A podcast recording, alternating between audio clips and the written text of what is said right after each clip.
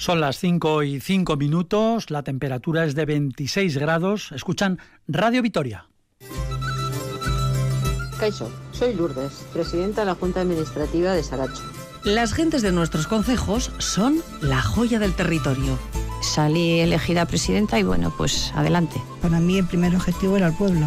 El medio rural es el espacio vital de nuestras gentes y cada tarde tomamos el pulso al día a día de nuestros pueblos. Como Antoñana, Campezo, Orbiso, San Vicente de Arana, junto con Alda, Ullíbar... Errían, el programa de la Asociación de Concejos de Álava, todas las tardes a partir de las 6 en Radio Vitoria.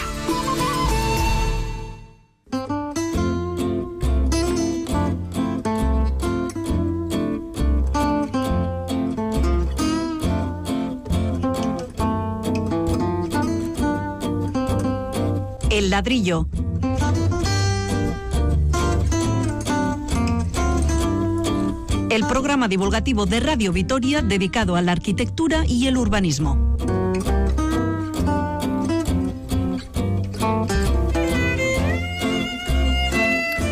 ¿Cómo son los apartamentos, los chalés, las casas que aparecen en las películas y las series?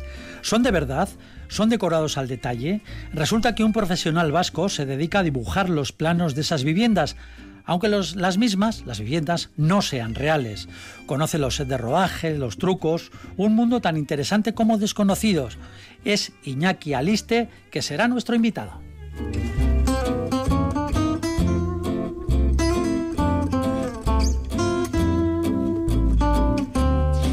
A vueltas con los alcorques, muchos llevan meses convertidos en mini jardines silvestres. Para unos un incordio y un espacio descuidado en las calles, para otros una nueva ocasión para, que, para que la biodiversidad florezca en las ciudades y también hablaremos de Nueva York donde a orillas del río Hudson, en pleno Manhattan, ha surgido una nueva isla artificial que es una atractiva obra arquitectónica, una especie de cuidado parque sobre pilotes que no ha salido barato.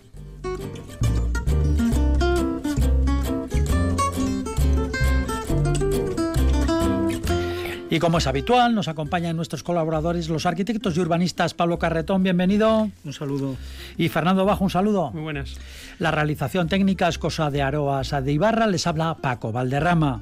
Para contactar con el programa tenemos el correo electrónico el ladrillo arroba eitv.eus, el ladrillo arroba eitv.eus y el WhatsApp de esta casa de Radio Vitoria 656 787 189. El ladrillo, el programa divulgativo de Radio Vitoria dedicado a la arquitectura y el urbanismo.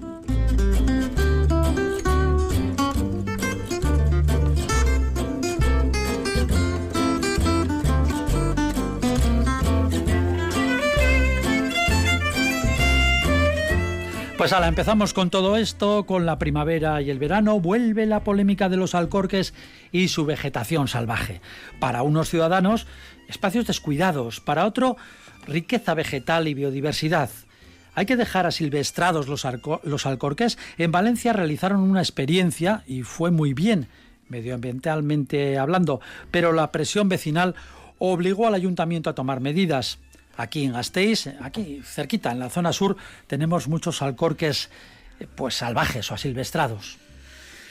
Bueno, vamos a ver, ya hemos hablado alguna vez también en este programa sobre los alcorques, ¿no? Ese es el elemento urbano que está en las aceras, en los espacios públicos, que contacta con la tierra, con la tierra natural, ¿no? Es la única respiración que pueden tener, incluso es por donde entra el agua para esos árboles. Eh, pues alcorques, pues hay de muchas formas, hay cuadrados, circulares, rectangulares, grandes, pequeños. Eh, semitapados. Semitapados, eh, medio encarcelados con esas rejillas que se ponen. Eh, tienen bastante interés los perros con los alcorques porque enseguida se acercan pues a oler ese árbol a ver no a ver las, las, las trazas que han dejado eh, y luego estéticamente pues sí hay algunos que tienen igual un, unas cortezas de, de, pino por ejemplo o están empedrados con, con, garbancillo o están con flores no o sea hay diversidad no lo que sí es evidente es que son muy necesarios uh -huh. pero usted es partidario qué le parece a usted que se queden pues como están aquí en el sur y bueno otras zonas de, de, Vitoria y en otras ciudades. Bueno, en Vitoria en concreto yo creo que hay de todo tipo, eh, con, con, flores, con plantas, descuidados, cuidados, con césped, eh, eh, lo que he comentado un poco con todos estos elementos. Has, hablado un poco de Valencia y en Valencia la historia es que eh, estaban eh, utilizando un herbicida que es glifosato, que mm. parece que era cancerígeno. Entonces salió a los medios de comunicación, hubo bastante revuelo en Valencia y a raíz de eso, para contrarrestar, ¿no? Para contrarrestar un poco este, esta noticia, verdad, verdadera o falsa, no lo sé, el ayuntamiento tomó la política de mejorar estos alcorques, ¿no? Y entonces ha habido una política, creo que se han gastado alrededor de 900.000 euros al año en mantener todos estos, todos estos alcorques en la ciudad de, de Valencia, pero yo creo que ha sido un poco, porque al final pasan desapercibidos, ¿no? Si tú no te fijas mucho en los alcorques, pues pasan desapercibidos. Pero en Valencia lo que ocurrió yo creo que fue este efecto rebote y entonces pues ha habido un celo en, en ponerlos bonitos, en plantar flores, etcétera, y hay imágenes que son verdaderos, bueno, alcorques que son verdaderos. Lo que pasa es que, lo que, pasa es que también eh, tuvieron una temporada larga que los dejaron a su aire y hubo gente que se quejó y otra que estaba encantada. Bueno, la verdad es que no, no, es, no llueve a gusto de todos, ¿no? En el sentido, pues eh, cuando haces estas actuaciones a algunos les parece bien, otros mal, etcétera, ¿no? Pero bueno, eh, yo creo que hay que dejar plena libertad a que, a que haya de todo tipo, ¿no? En la avenida hay unos alcorques preciosos, ¿no? Por ejemplo, por esta zona. En, en aceras estrechas que tenemos eh, alcorques pequeños, pues no da, no da para más ese espacio, ese contacto con la tierra. Uh -huh. Fernando. Sí, la verdad es que los alcorques en realidad son esas ventanas de naturaleza que tenemos en, en las aceras de nuestras ciudades, ¿no? Y desde ese punto de vista, pues eh, es una pena ¿no? tenerlos olvidados porque realmente es el contacto ¿no? de, ese verde, de ese terreno natural con, con, el asfalto, con el pavimento duro, etcétera, etcétera, etcétera. ¿no? Y yo lo que pasa es que, que en este frenesí medioambiental que últimamente nos, nos, nos tiene ocupados ¿no? a toda la sociedad, pues eh, sí que es cierto que, que, el alcorque como tal es, es como un ojo, ¿no? Donde realmente ese contacto se puede incrementar, ¿no? Es ese lugar donde cuando llueve, pues no hay que canalizar el agua, sino que ese agua va a los acuíferos, va a las raíces de los árboles, etcétera, etcétera, ¿no? Es ese lugar donde crecen también plantas que, mal que bien, pues de alguna manera son sumidero del CO2, son ese elemento verde que purifica hasta cierto punto el aire y son también ese elemento que precisamente por esa capacidad natural que tienen, pues contrarresta un poco la isla de calor del asfalto duro que, sufrimos cuando hace calor ¿no? en las ciudades. Luego, yo creo que es un elemento que hay que potenciar y que hay que realmente respetar. ¿no? Creo que el principal problema de los alcorques, y más en esta ciudad, es su tamaño. Son demasiado pequeños. Sí, eso lo hemos comentado alguna y vez. De hecho, sí. muchos árboles están completamente constreñidos, que parece que, que, se van a asfixiar. Es como una especie de collarín que tiene y de Dios, este árbol que ya no puede crecer más porque es que el alcorque no da para sí. Entonces, yo creo que la primera asignatura pendiente sería el, el ampliar los alcorques, el unirlos, en algunos sitios están unidos, para precisamente dar ese respiro a los árboles y arbustos que nacen de ello. ¿no? Y una vez que, esa ampliación se realiza, yo creo que al final eh, es, es, es, tratar esa naturaleza en función de dónde se ubica. Y me explico, ¿no? Dentro de la corriente actual, dejemos los alcorques como están, ¿no? En contra de lo que se hacía antes, que era asfaltarlos, casi o meter un pavimento de estos drenante y poco más, ¿no? Pero yo creo que, que en eso, de nuevo, la experiencia de Valencia es un paso más. Ellos han sufrido este primer eh, frenesí de, de, dejar plantas como sean, han sufrido esas quejas, y yo creo que ahora lo que hacen es muy inteligente. O sea, mantienen el alcorque, evita que se encharquen, ¿no? Que es uno de los problemas que suelen tener eh, esparcen unas pequeñas semillas de vivaces, plantas vivaces eh, florales de estas que van creciendo pues según las épocas del año, que cambian de color, que unas son más altas, otras son más bajitas, unas son más verdes, otras son menos verdes, y al final es como una maceta semitratada, que yo creo que es el caso ideal porque la naturaleza que hay en los cascos urbanos en el centro de la ciudad evidentemente no puede ser una naturaleza salvaje como la que hay en el monte, tiene que estar un poco domesticada. ¿no? Así que desde ese punto de vista me parece que es una experiencia fantástica que no cuesta apenas dinero, porque bueno, 920 euros son son dineros, pero claro, Valencia, no olvidemos que es una ciudad muy grande sí, también. Debe ¿eh? tener unos 60.000 alcorques. Por eso, 64.000 creo que sí, tiene, o sea, es una auténtica salvajada, ¿no?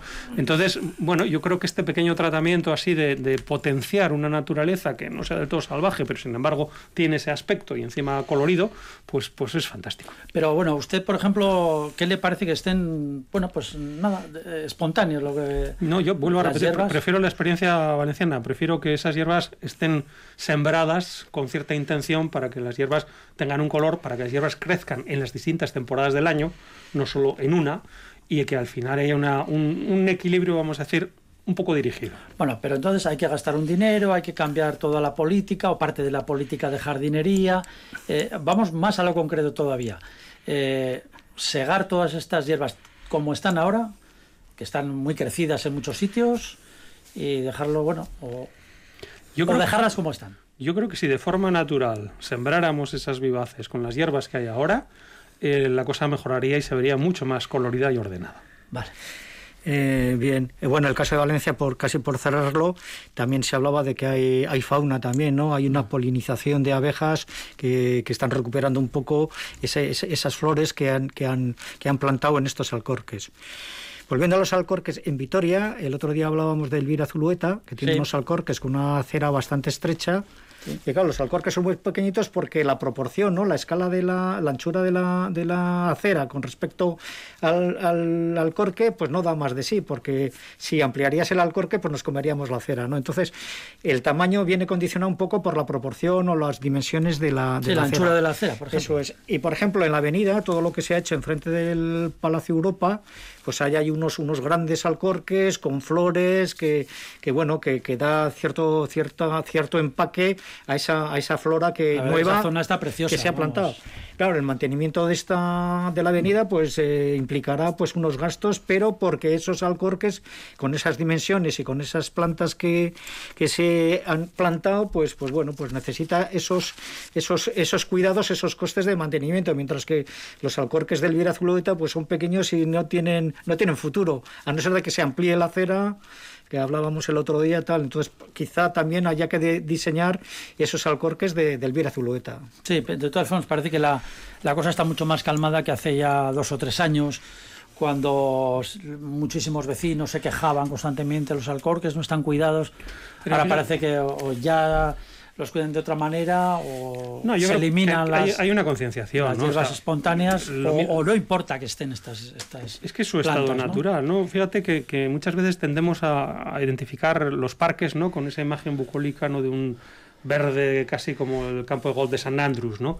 Donde llueve todos los días del año, ¿no? Y donde no pega el sol como aquí. Entonces, no, no podemos tener esa, esa imagen estandarizada de las zonas verdes tal y como lo hemos entendido hasta ahora, porque es que la naturaleza no funciona así, y porque además es que nuestro clima, nuestro suelo y, y, vamos, y la naturaleza que nos rodea no es así, ¿no? Entonces, tener alcorques perfectamente verdes que no requieran de un cuidado constante, pues es imposible. Y hasta cierto punto yo creo que hay que dejar que la naturaleza y sobre todo las especies autóctonas, pues bueno, conquisten estos pequeños lugares y una cierta domesticación, mm, bueno, es posible, pero nada más. Muy bien, pues dejamos este asunto de los alcorques y seguimos con más cuestiones en el ladrillo. Ahora vamos a hablar de millonarios, de multimillonarios, de los que tienen muchísimo, muchísimo dinero. Algunos de esos mil millonarios tecnológicos, claro, dueños de las corporaciones que prácticamente pues, gobiernan la economía mundial, están planeando crear ciudades. El más conocido es el caso de Elon Musk, el que quiere llegar a Marte, ya lo saben ustedes, y que además apuesta por nuevos cohetes. Eh, otros colegas suyos también están en lo mismo, colegas de Silicon Valley, además conjuntamente con fondos de inversión. Eh, todos ellos están por la labor.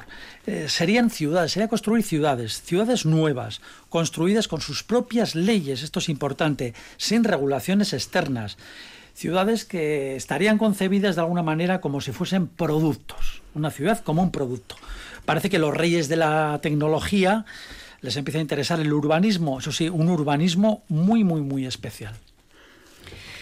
Bueno, vamos a ver. eh, bien, es una idea, ¿no? Es un producto que, que saca, un producto privado que sacan al mercado. Pero, Pero es yo- una ciudad, un sí, producto, pero yo no le llamaría ciudad. Eh, es ese elemento que tiene esos condicionantes de leyes im- impuestas o privadas, eh, yo le llamaría más o una ciudadela, o un alcázar, o un Kremlin, ¿no? Que Mm. son como ciudades amuralladas con una serie de, de, de leyes como privadas, vamos a ver, ¿no? El que, el- por, por ejemplo, eh, bueno, eh, mandaba el, el- el conde o el, o señor, el señor de la la, Media, el señor de la ciudad. después, vamos. Volviendo un poco al origen de, de la ciudad, eh, todos conocemos la polis griega y la civitas romana. La polis griega, pues eh, había, estaban en el Senado, etcétera, pero había esclavos. Era una, era, era una sociedad urbana, pero que había esclavos. En la civitas, Roma lo que consigue es que las mismas personas se someten a las mismas leyes. Ya hay libertad plena de funcionamiento y todos tienen sus derechos y sus deberes. y entonces, esclavos en Roma. Eh, pero bueno, eh, bueno, pero tal y como mm, aparece esta esta cívita romana con esos derechos, el derecho romano, pues bueno, eh, quizá hayan disminuido los esclavos, pero no tanto como en, como en Atenas. De todas formas, si estas ciudades van a limitar los accesos y nadie puede circular libremente por esas ciudades que van a construir o van a fundar con todos sus mis respetos y con todos sus derechos, pues ya no es una ciudad, son, unos recintos privados. Fernando. Sí, yo, mm, bueno, sin irnos tan lejos, ¿no? Esto, es una cuestión que, se lleva haciendo ya unos cuantos años, ¿no? En este programa hemos hablado, yo creo que más de una vez, del de, el show de Truman, ¿no? Esa fantástica película en la que alguien vive... Todo es un decorado. Eso, una realidad que no es la realidad. Bueno, el show de Truman está rodado en, Seaside, y Seaside es una ciudad creada artificialmente eh, enfrente de la costa en Florida, vamos, enfrente de la costa interior de Florida y está potenciada por, por dinero privado, por un multimillonario, el señor Davis, y auspiciado también por, por, mm, vamos, una Disneylandia auspiciada también por todas estas compañías. ¿no? Y son ciudades en las que hay unas leyes particulares, hay unos códigos particulares, hay unas normativas particulares y hay una especie de contrato que hay que firmar para vivir allí y hay que cumplir una serie de condiciones. ¿no? Luego, yo creo que muchas compañías, entre ellas Disney, por ejemplo, que tiene una ciudad que también se llama Celebration, ¿no? Eh, ya vienen haciendo esto, ¿no? Vienen vendiendo un producto que es la ciudad donde uno se siente seguro, donde todo el mundo más o menos está sujeto a unas regulaciones determinadas y donde hay un nivel estandarizado, vamos a decir, de aquiescencia entre todos ellos y, con el que están todos de acuerdo realmente, porque ahí la gente va porque quiere, no porque les, obligan. ¿no? Entonces, yo creo que esto es un paso más de, toda esta tendencia. ¿no? Y al final, quizá la reflexión que cabría de todo esto es que hoy día, ante, ante el bueno, la vorágine que existe en nuestra sociedad y en nuestro mundo y, los problemas que muchas ciudades grandes tienen, también lo hemos dicho aquí, hay gente que busca otro refugio, otra manera de vivir y otra manera de, vivir en comunidad. ¿no? Y, hasta cierto punto el modelo es el de la ciudad-estado, el de esa ciudad que también en la antigüedad, también en la Edad Media y también en la modernidad, porque hoy no olvidemos que, que, que Taiwán o que Shanghái o que muchas de estas grandes ciudades y muy y muy punteras tecnológicamente son casi ciudades-estado. ¿no? Entonces, la idea de la ciudad-estado que tiene sus propias leyes, que tiene su propia regulación. Pero esto es, esto es ciudad-producto más que otra cosa. Bueno, le llaman producto, también le llaman Charter City o Charter City, pero, pero lo que es es una ciudad-estado. Vamos hacia ese, hacia ese punto. Ya que los países muchas veces son ingobernables, las ciudades están tomando un protagonismo tremendo en nuestra sociedad y muchas de ellas están por así decirlo, aislando o disparándose, despegándose del resto y están convirtiendo este concepto en algo fundamental. ¿no? La ciudad-estado, pues bueno, siempre ha sido un producto, ¿no? La ciudad medieval italiana, Siena, por ejemplo, eh, era un producto, era un producto militar, era un producto sociomilitar, evidente, como toda ciudad-estado. ¿no? Entonces, yo creo que no es algo nuevo, es algo que, que podríamos discutir si es ciudad o no es ciudad, desde el punto de vista eh, geográfico, sociológico, probablemente no lo sea, pero es algo que siempre ha estado ahí. ¿no? Yo creo que es una especie de refugio al que de vez en cuando las sociedades tienden a... Sí, pero eh, permítame, si ahora eh, pues estos multimillonarios tecnológicos, los reyes tecnológicos, los reyes prácticamente de la economía mundial, dicen, bueno, vamos a hacer una ciudad, pues no sé, aquí al lado, o en Chicago, donde sea, eh, con sus propias leyes. Ahí eso entrará en, conflicto con la legislación de un país, en fin. Eh, puede haber recursos para porque bueno pues tendrá que respetar unos derechos universales o por lo menos nacionales o estatales sí lo que pasa es que depende del país eh, los derechos se pueden contar con los dedos de una mano o si no hay que vamos ir a mil tomos con cientos de artículos, ¿no? que es nuestro caso. ¿no? Evidentemente estas ciudades están creando, y existen ya, repito, en sitios donde la ley es mucho más eh, laxa al respecto ¿no? y se permiten estas cuestiones. ¿no? ¿Por qué están haciendo esto los, los grandes gerifaltes ¿no? del Silicon Valley? Porque ellos mm, trabajan así. O sea, si, si vamos a Silicon Valley veremos eso, la, la ciudad de Google, ¿no? Mountain View. Es, una ciudad. Ahí se entra y se entra con seguridad y una vez que estás dentro ya tienes unos parámetros completamente distintos a los que hay fuera. Evidentemente hay unas leyes que será la Constitución norteamericana que tienen que respetar, pero poco más. ¿no? El campus de, de, de Apple, ¿no? el antiguo y el nuevo, pues, pues exactamente lo mismo. ¿no? El de HP, exactamente lo mismo. Son todos grandes campus que en realidad son grandes sociedades. Sí, pero, son para sus trabajadores o para sus ingenieros, ingenieras. Sí, pero que son 15.000, 16.000 que viven allí, ya, pero, que hasta eh, van vestidos iguales en algunos casos, llevan una especie de uniforme. o sea, es, al final es una especie casi de una gran secta lo que hay ahí, ¿no? Y eso, eso es lo que está marcando el futuro de nuestra sociedad. Sí, Pablo. Bueno, vamos a ver.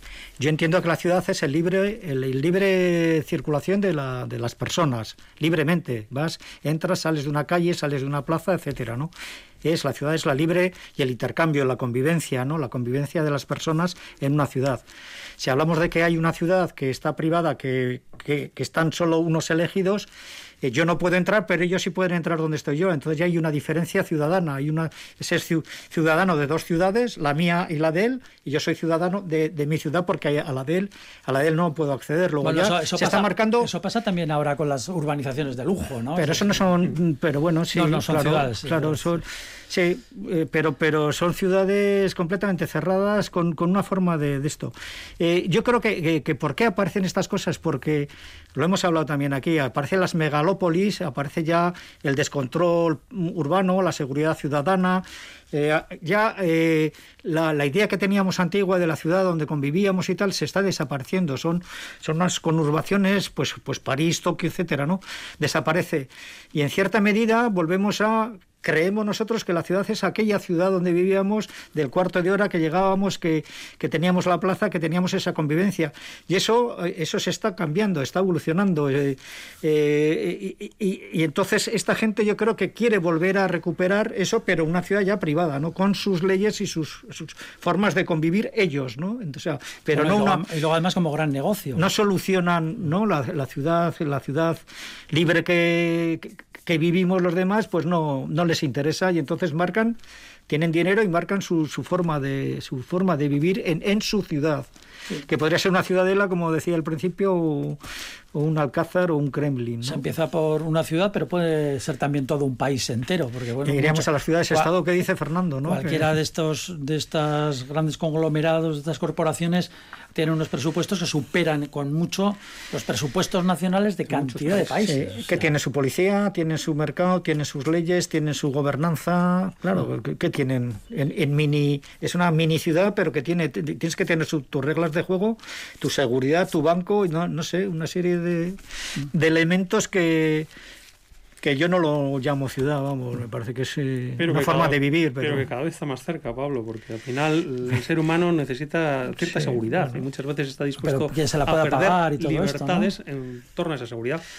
Bueno, se, la puede pagar mucha gente, ya lo estamos viendo, y al final todos los operarios de muchas de estas compañías están encantados de vivir así. O sea que no es una cuestión de dinero, yo creo que es una cuestión de de renunciar a ciertos derechos que entendemos que son fundamentales para adquirir una seguridad que a mucha gente pues, le parece renunciable. Más, más cosas. Eh, al final estás marcando diferencia social, ¿no? Claro, estás marcando, claro, los, los, ricos que se, se, tienen ese privilegio de vivir en esa ciudad y los menos ricos o más pobres que vivimos en las ciudades, las ciudades vamos a públicas, ¿no? Luego a esas ciudades van a ir gente a trabajar, vamos a servir, a temas de hogar, temas de mantenimiento, temas de no sé qué. Y esa gente no vive ahí dentro, tendrá que irse fuera pernoctar fuera de la ciudad privilegiada e ir a su ciudad no privilegiada para que sigan haciendo eh, su vida en la, en, la, en la, ciudad no privilegiada, ¿no? Entonces, eh, también es, es, una ciudad, pero que, que, esos privilegios marcan unos recorridos de gente de entrada y salida que, que no lo sé. Eh, pues bueno, es, es, es, es, un club privado, un club privado. para mí no es una ciudad. Bueno, pues eh, es un tema verdaderamente interesante, mm, tal vez inquietante para muchos, seguramente, por aquello de es una nueva forma o una forma, bueno, mm, ultra tecnológica y no cabe duda que también pues enfocada directamente al negocio, pero bueno, mm, como dice Fernando, pues hay gente que lo prefiere.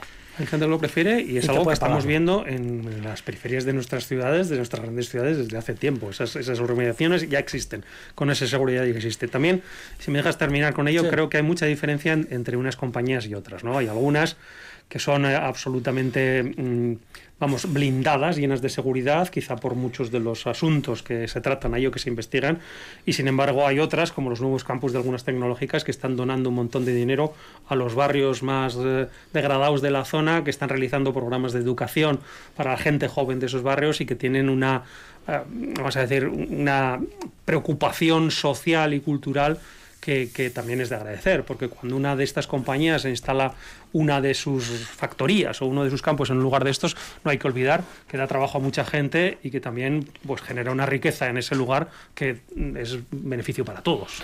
Bueno, pues y todavía nos quedaría hablar, por ejemplo, de las ciudades secretas de la antigua Unión Soviética, pero eso ya puede dar para, vamos, para tres novelas de John Le Carré. Así que un poquito de música y ya llega nuestro invitado. Aurrera tatzera ikusi pausu berdinak Errepide zuzen honetan. Marraztutako bidetik isiltasuna Aizearen norabidean. Puntu bati begira galtzen dugu ingurua Eta bertan dauden koloreak. Baina bide gurutzeak dira aukera berriak Dira aukera berriak Aukera berriak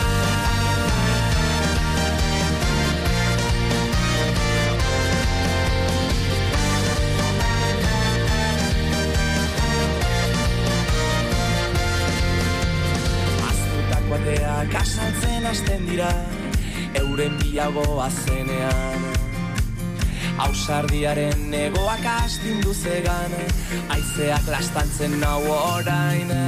Aldetara begira sentitu zingurua Eta bertan dauden koloreak.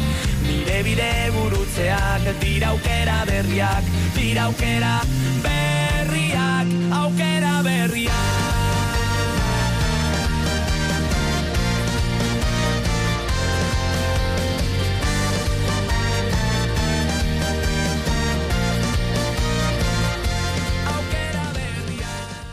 El ladrillo, el programa divulgativo de Radio Vitoria dedicado a la arquitectura y el urbanismo. Nuestro invitado de hoy en el ladrillo tiene una actividad profesional insólita. Dibuja los planos de las casas, apartamentos y viviendas de series de televisión y películas. Pero no es que se los encarguen las productoras para construirlas. Lo hace a posteriori, ve una serie, estudia a fondo los decorados y los movimientos de cámara y entonces él crea, dibuja el plano con todo detalle, incluidos muebles y complementos. Mad Men, Frasier, Amelie, Mujeres al borde de un ataque de nervios, otros muchos títulos han pasado por su tablero de dibujo. Insistimos en que no se los encargan los productores para luego hacer la película. La película está hecha y él se inventa o eh, considera eh, que esos planos tienen que ser así. Son planos que luego vende. Un trabajo que ha sido reconocido y que se ha hablado de él y se ha presentado por ejemplo, en las televisiones, en la televisión norteamericana, incluso ha estado en la Bienal de Arquitectura de Venecia. Es el decorador de interiores, nacido en Azpeitia, Iñaki Alistre. Iñaki, buenas tardes, Arrachaldeón. Hola, buenas tardes, Arrachaldeón. Tiene que ser complicado concretar en un plano habitaciones y casas que no son reales, que son decorados, que cambian según las necesidades de las cámaras, con falsas perspectivas. Tiene que ser muy complicado siempre depende de la serie y de la película en cuestión. Hay cosas más realistas y cosas más de fantasía. En general en televisión casi es todo fantasía y suele ser complicado. Pero usted lo que hace es añadir más fantasía a la fantasía. No, yo intento convertir en realidad lo que es un poco la mentira de la televisión. En la televisión se falsea mucho, por ejemplo, las sitcoms, lo que son las series como Friends, Bang Theory, todas estas, se ruedan delante de un público y son casi, sobre todo, eh, como decorados teatrales sin una cuarta pared donde todo se falsea. Yo intento dibujarlos como si fueran casas reales. Yo no intento dibujar los sets, o sea, no dibujo a las, las gradas delante del decorado. Entonces hay que hacer ajustes, ahí hay que cuadrar las cosas, porque nunca son cuadradas, nunca son ángulos rectos, siempre son cosas falseadas. Y hay que intentar eso, traducir un poco el lenguaje de la televisión al de, al de la arquitectura. Oiga, ¿y cómo le ha dado por esto? Porque no creo que haya más gente que se dedique a lo mismo. Bueno, creo que sí hay gente, hay fans o gente que lo hace más de continuo, no sé, gente que es fan de alguna serie o una, un anime, alguna cosa y lo hace puntualmente porque me he encontrado yo cosas por ahí en internet. Yo empecé casi por casualidad, por, por un capricho, porque me gustaba mucho la serie que era Fraser, esta del psiquiatra, y me gustaba mucho su apartamento. Era un apartamento muy peculiar, muy elegante, muy vistoso. Claro, y usted es decorador y claro.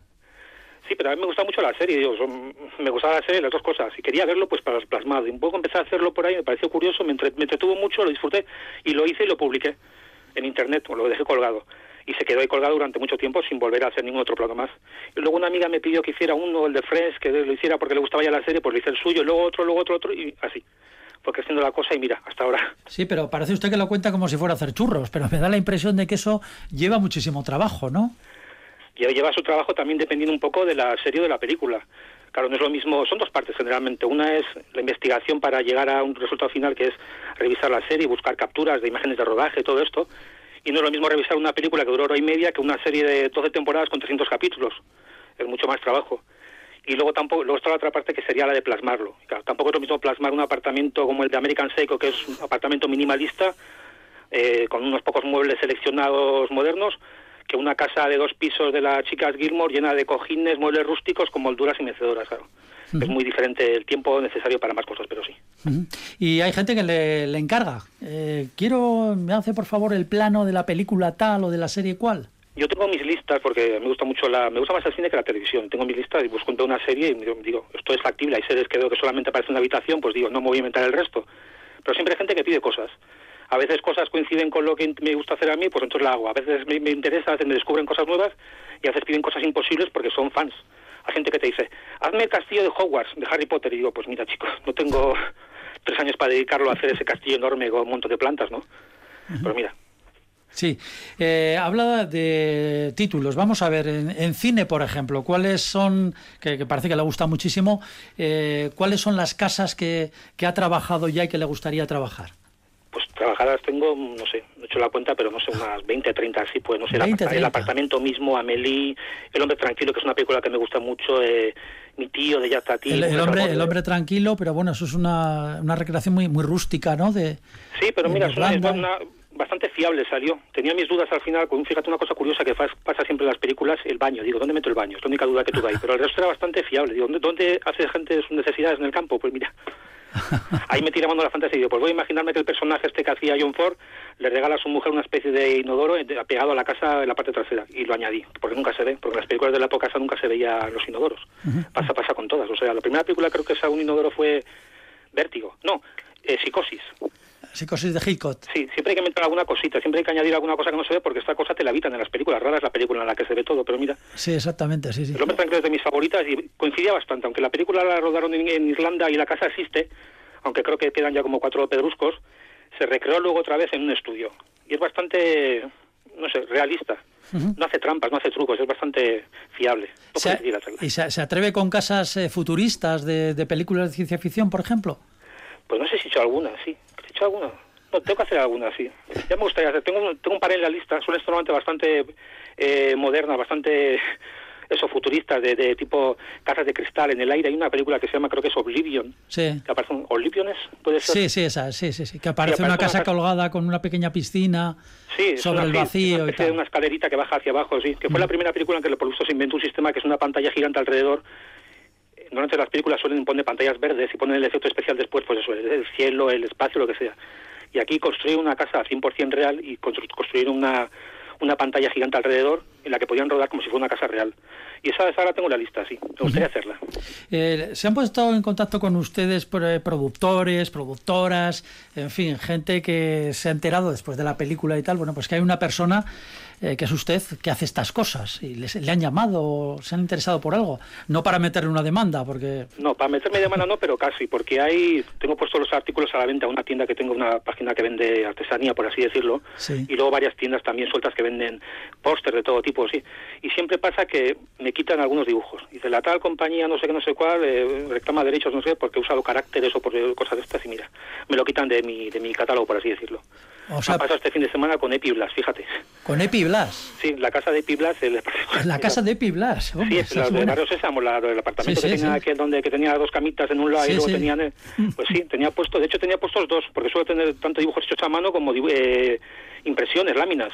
Y me quitaron la- el dibujo hecho a mano, pero la lámina sigue ahí, no sé por qué. Pero si te llega la, no sé, una notificación estándar que tienen de tal persona reclama derechos, pero no sé, Ernie y Bert, que son nombres deben ser registrados, Sí. pues no sé, siempre pasa. Y luego Sí, sí. puntualmente ha habido gente de productoras que se ha puesto en contacto, por ejemplo, guionistas. Ah, que claro. querían para poner en su, yo que sé, en su despacho donde trabajan, pues un póster de tal cosa que les gusta, que les inspira a la serie o lo que sea. Mira, cosa curiosa, sí. O sea, lo de irse a trabajar a Los Ángeles no lo ve usted. No, no, porque inglés tampoco sé, pero no.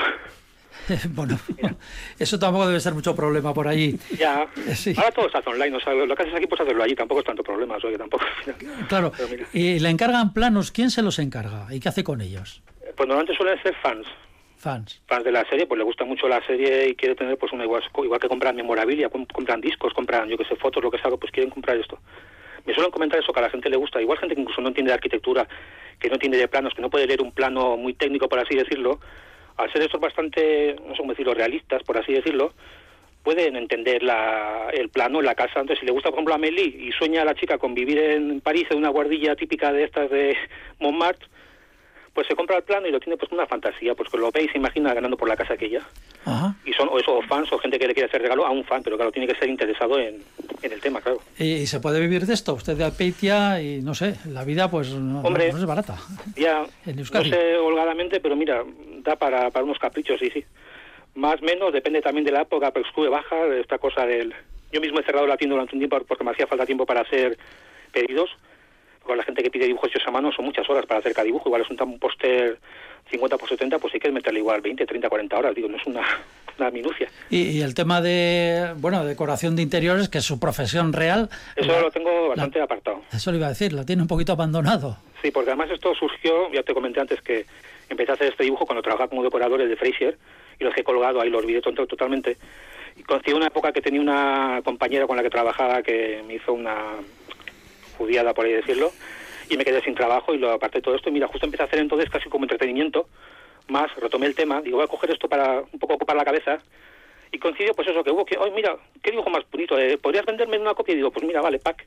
Pues le vendí uno, luego otro me pidió otro, y digo, pues voy a ponerme un poco en serio. Entonces abrí la tienda esta online, lo puse en varias, internet hay tiendas que venden eso, que puedes poner tus dibujos y ellos te los imprimen en camisetas y cosas de estas, y mira, un poco así surgió.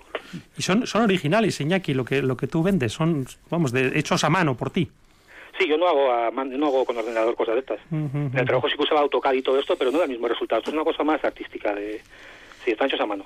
Vale, vale. Luego escaneados y todo esto, pero sí. Una, una, una pregunta, ¿no? Desde el mundo de la arquitectura estamos muy acostumbrados... Te habla Fernando, un colaborador. no me he presentado. ¿Qué tal, Iñaki? Eh, eh, estamos muy acostumbrados a, muchas películas, ¿no? A ver casas eh, reconocidas, ¿no? De grandes firmas de arquitectos y, bueno, pues esta es la casa tal, esta es la casa cual, ¿no? Y muchas de Los Ángeles, por supuesto, por ahí está la industria, ¿no? ¿A ti te ha pasado el caso contrario? Es decir, alguien ¿Te ha pedido algún plano para construir aquello que tú has recreado desde un punto de vista personal de una de estas series o de una de estas películas? Sí que, sí que ha sucedido que, claro, yo no le puedo dar el servicio total porque no sé cómo se construye en América, pero hay gente que me ha pedido el plano para luego tenerlo como referencia para enviárselo a alguien. Gente que le gusta una primera pasa con una película que se llama The Holiday, no sé si te sonará una película que protagonizaban Cameron Díaz, Jude Law y Kate Winslet, una chica que se intercambiaba la casa con una chica de Los Ángeles y iba a un cottage que estaba en Inglaterra Sí, sí, un cottage que no existe, que se hizo de fibra de vidrio, una cosa falsa, pero era una especie de fantasía de lo que era una casa rural inglesa muy bonita, con sus cojines, con su chimenea, y una que le gustaba, y mira, la gente que te pido, ¿podrías mandarme esto acotado? Y pues mira, se lo mando acotado a escala y mira, luego, no sé, ella verá qué hacer. Sí, pero bueno, la intención al pedirlo así es que posiblemente hiciera algo real, ¿no? Sí, eso no sé. Ah, no sé si lleva a buen término o lo que sea, pero mira, no es la primera vez que pide esto la gente. ¿Y tú lo mandas acotado, o sea, con medidas? No, por ejemplo, esta persona me lo pidió acotado, sí. Ha habido algún arquitecto que ha comprado, por ejemplo, algún dibujo que le gustaba, me acuerdo uno de App, las películas de Pixar, de la casa que tenía globos y sale volando, que le gustaba mucho y le hacía gracia al arquitecto que la tuviera acotada porque le gustaba, no sé, le parecía más arquitectónico. Y hice la ilustración igual, igual, y le puso alrededor toda la, una especie de orla con las acotaciones. No muy ortodoxo porque no, iban dentro de la casa para no romper la, la, ilustración, pero mira, una cosa curiosa. Eh, hola Iñaki, los son muy, muy puntillosos cuando piden, cuando compran artículos, eso ya lo he comprobado. ¿Quiénes, quiénes los arquitectos? Sí, porque he tenido un par de clientes arquitectos que han pedido cosas y son muy... Quien te lo pide, uno que pidió Fraser lo pidió en blanco y negro, porque tenía una pared especie una pared inspiradora que decía él, Inspirational Wall, y lo quería en blanco y negro porque le encajaba con sus la típica lámina que suele haber de grabados de casas, de paladio y cosas sí, de sí, que tienen todos unos, unos grabados que parece que están todos eh, copiados unos de otros, así como con aire antiguo, ¿verdad? Y estos clásicos que vienen pues, la casa de paladio, el frontal, el alzado, la ta, ta, ta, ta, ta, y le, le mucha, mucha columnita y tal, lo tienen ahí como si fueran pergaminos. Sí, pues mira, lo querían blanco y negro, pues le encajaba en su cosa, ¿no? Y siempre son esos que piden muy puntillosos. No suelen poner quejas, se suelen poner más quejas los, los fans. Ajá. Que le ven siempre a todos, le sacan la punta y están siempre ahí. Pero los arquitectos, fíjate, piden cosas para ellos, pero no son. No, no he recibido quejas, cosa que me satisface en cierto modo. Digo, mira, no les parece mal, se supone a los expertos. Hola Iñaki, soy Pablo, también colaborador de, de Ladrillo. Oye, yo, yo, mm, te quería comentar un, un, aspecto de la representación, ¿no? Tra eh, los arquitectos trabajamos con las plantas, vemos las distribuciones y son todas pues muy genéricas, ¿no? La sorpresa en tu caso es que de repente pues tienen relación con, con estas series o con películas, ¿no? Y es cuando aparece la sorpresa. Eh, volviendo un poco a la representación de plantas, yo recuerdo en publicaciones en revistas que salen de, de asesinatos, ¿no? La sí. típica planta, la habitación con la cama, el cadáver en el suelo, el arma, las pisadas, etcétera, ¿no? O sea, que se utiliza esa planta arquitectónica, vamos a ver, para representar una, una, una, un acto, ¿no? En este caso los asesinatos. Y siempre me han llamado la atención, ¿no? Esos dibujos que hacían luego la policía o salían un poco en, en las películas, ¿no? Es, ese, aparte de la planta, es lo, lo que está representando, ¿no? Pues de hecho no sé si has visto la misma página que yo, pero me suena haber visto una página que justo contaba las películas, un poco cómo la gente se movía a través de los espacios. Me acuerdo que una que era no es un asesinato, que era, ¿cómo se llamaba aquí? Dígame, Crimen Perfecto. Y sí que era sí, una sí. planta en la que me acuerdo que era una, una web dedicada a eso, que se dedicaban a un poco a explorar cada, todas las casas como... Cómo, cómo se movía la gente dentro de los espacios. Que recuerdo que incluso, eh, no va así, pero me copiaron el de app.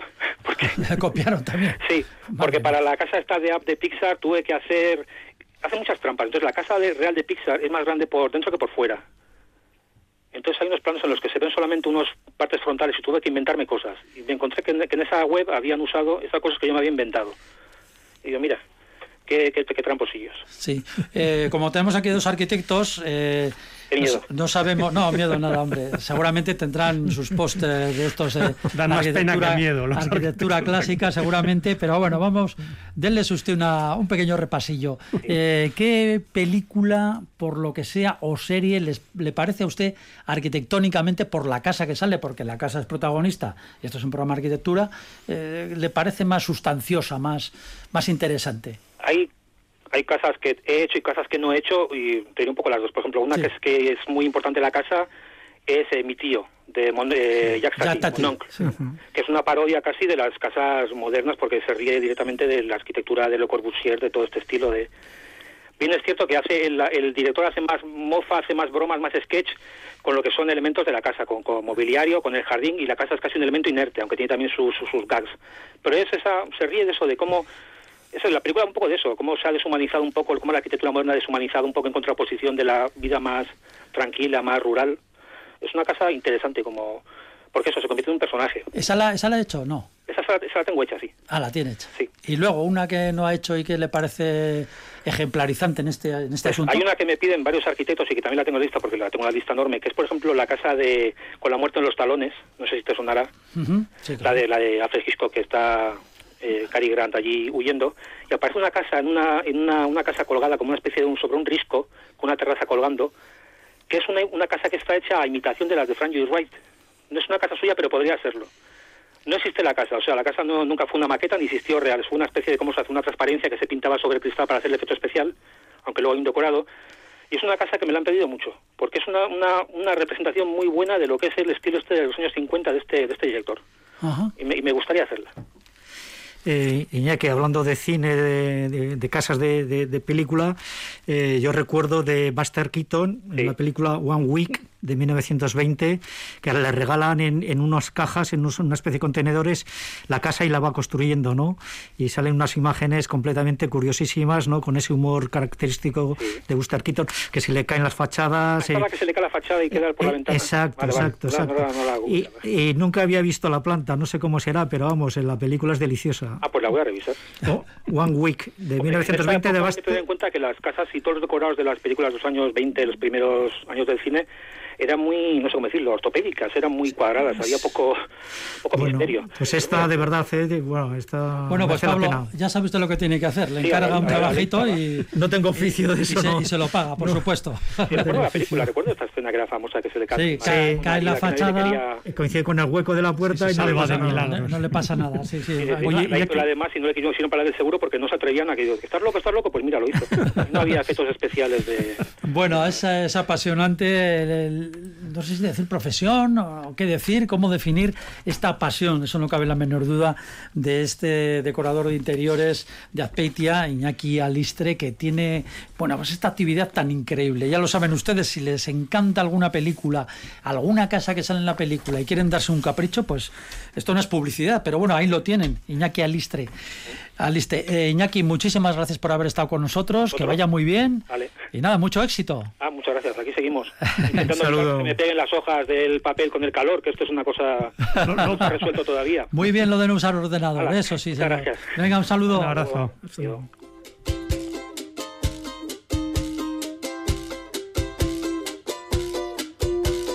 Eso que tú me das es mucho más de lo que pido. Que me das es lo que ahora necesito. Eso que tú me das no creo lo tenga merecido. Por todo lo que me das te estaré siempre agradecido. Así que gracias por estar, por tu amistad y tu compañía. Eres lo, lo mejor que me ha dado la vida. Por todo lo que recibí, estar aquí vale la pena. Gracias a ti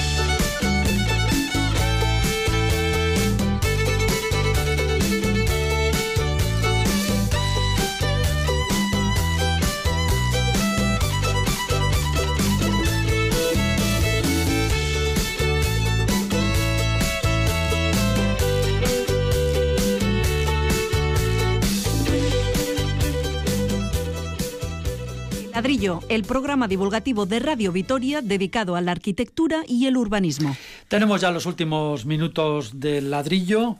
Y bueno, pues eh, los viajes empiezan a ser ahora mismo una posibilidad real después de tantos y tantos meses. Y viajes, bueno, pues ahí está Nueva York, no siempre Nueva York. No deja de añadir atractivos. Hay que tener en cuenta que anualmente, antes de la pandemia, eso sí, Nueva York recibía cada año 65, 65 millones de turistas. Lo último, lo más reciente, lo que está calentito en Nueva York, es una isla artificial a orillas del río Hudson, en, en, pleno Manhattan, en el espacio que ocupaba un viejo muelle. Tiene una hectárea, no es muy grande, y se asienta sobre 132 pilotes que son, bueno, las pilotas que salen del agua y luego son como tiestos, grandes tiestos, gigantes, en forma de tulipán. Tiene un anfiteatro con más de 600 localidades, pequeñas colinas, jardines, paseos eh, circulares. El coste, lo que ha costado esta islita artificial en Nueva York, entre 250 y más de 300 millones de dólares. No está la cosa muy clara, no se sabe todavía. ¿Los ha pagado? ¿Quién los ha pagado? Pues un vecino, un vecino de la zona que dijo aquí pues se puede hacer algo con su mujer, que es una gran diseñadora de moda, en fin.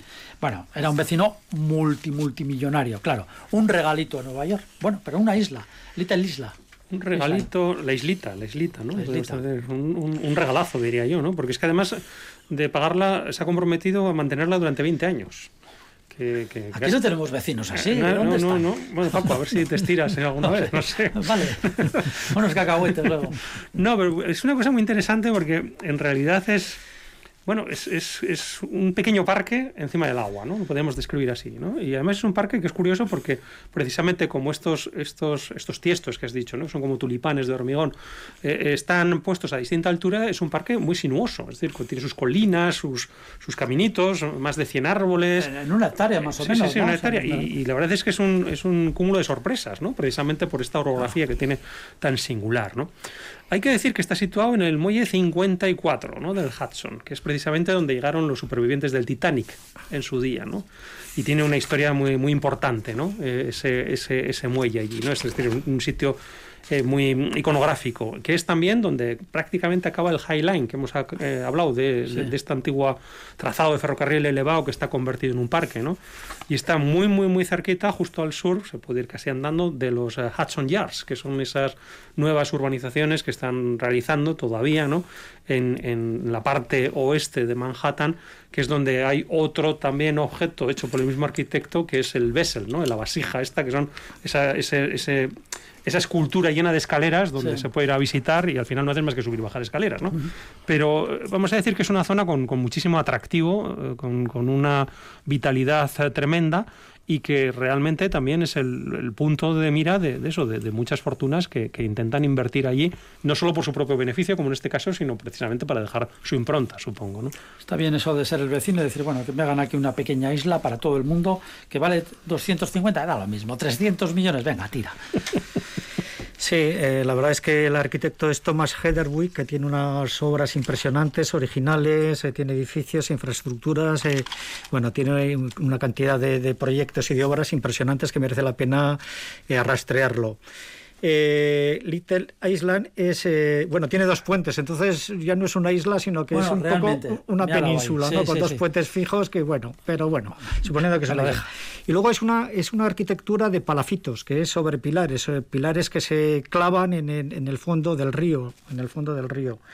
Esta arquitectura de palafitos se ha conocido a través de la historia. Venecia está llena de, de arquitectura palafítica. Eh, las casas en Tailandia, en Filipinas, etcétera. ¿no? Esto es de, de- de colocar estos postes para, para que sobre esas, esos pilares pues eh, se construya este, estos elementos. Sí, además, si me permite, eh, se mantiene también alrededor muchos postes antiguos de estos, Sí, eh, para que sí. se hagan una idea. Siempre, el PIR, ¿no? siempre El poniendo 55. el cine un poco con la televisión Sí. como referencia, por donde se mueven ahí debajo, que está todo húmedo, unos Exacto. pilotes de madera ya muy, muy corroídos. Pues bueno, Tienen pues- distintas alturas, que es lo que Sí. comenta Fernando. Sí. Es un parque.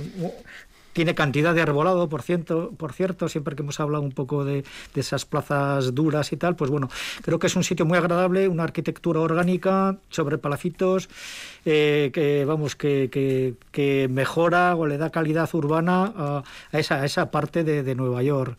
Entonces, eh, esa estrategia parece que, que se están haciendo cantidad de edificios que a través de este estudio de arquitectura que, impresionan, que, son, por ejemplo, tiene un puente, un puente móvil que se, re- se, se, se recoge, es una especie de octógono que se une dos, dos en un canal. ¿Esto en Nueva York Une dos, dos por- esto es Ah. en London, por Ah, ejemplo. Londres, sí. Eh, une dos partes, pero bueno, automáticamente se, se, se vuelve a recoger y bueno, tiene, está haciendo ahora una especie de oasis en Abu Dhabi.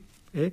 Eh, con una especie de palmeras y de elementos eh, tipo paraguas como, como, como esto que hemos estado hablando de Li- Little Island y, y- y- y, vamos son, son unos proyectos impresionantes muy originales Lo que es eh, interesante en este caso es que precisamente, eh, vamos, es, es un regalo a la ciudad, pero que inventa un lugar. Es decir, donde antes no había nada más que agua, realmente, ¿no? Ahora hay un parque, ¿no? Y eso en una ciudad como, como Nueva York, que tiene, por supuesto, Central Park, pero no tiene No muchos más, parques. más, ¿no? Eh, es, es una manera de, de hacer sitio, ¿no? Es de- de- de esponjar y sobre todo de crear zonas verdes allá donde era prácticamente imposible, ¿no? Y yo creo que es una gran lección, yo creo que para todas las ciudades, ¿no? Porque muchas veces, no, la ciudad es que ya está hecha, ¿no? No, es que ya no tenemos más sitio, es que ya no tenemos más posibilidad de desarrollarnos y no conquistamos más terreno virgen, no sé. Pues mira, en Nueva York que, que era imposible hacer nada más porque está todo colmatado y todo lleno. Y vale el centímetro cuadrado, no ya el Y, metro. y bueno, claro. eso vale, vale una millonada, pues resulta que, que, bueno, pues, pues en uno de los antiguos piers estos, que son estos muelles, que ya no había nada porque estaba destruido, pues eh, se realiza una isla artificial y se gana un parque para la ciudad, ¿no? Entonces yo creo que estos ejemplos de, de, de buscar ya no solo el programa, sino el lugar del programa, es probablemente, de cara al futuro, uno de vamos, las, de las posibilidades que tiene la arquitectura. De todas formas, hay que decir que no ha sido todo tan idílico. Han tardado más de ocho años, entre seis y ocho años, con cantidad de problemas burocráticos, cantidad de líos, pero bueno. Quisiera haber visto yo eso aquí, cuánto tiempo hubiera costado, no solo los millones. No sea malo. Y seguramente se hubiera hecho mejor. Eso, vamos a dejarlo esto bien, bien claro. Bueno, Fernando Bajo, Pablo Carretón, muchísimas gracias por haber estado con nosotros aquí en el ladrillo y la semana que viene más cuestiones de arquitectura y urbanismo. Disfruten con nosotros, disfruten con Radio Vitoria. Gracias por estar ahí. Un saludo. Agur.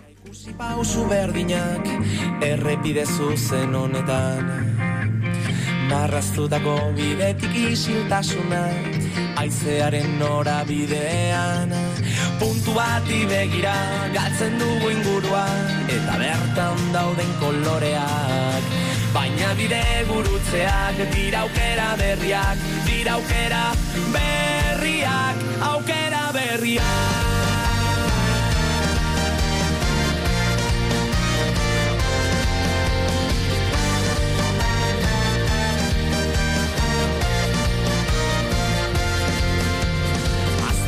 Aztutako ateak asaltzen hasten dira Euren biagoa zenean Ausardiaren negoak astindu zegan Aizeak lastantzen nau orain. Aldetara begira sentitu zingurua Eta bertan dauden koloreak. Nire bide gurutzeak Dira aukera berriak Dira aukera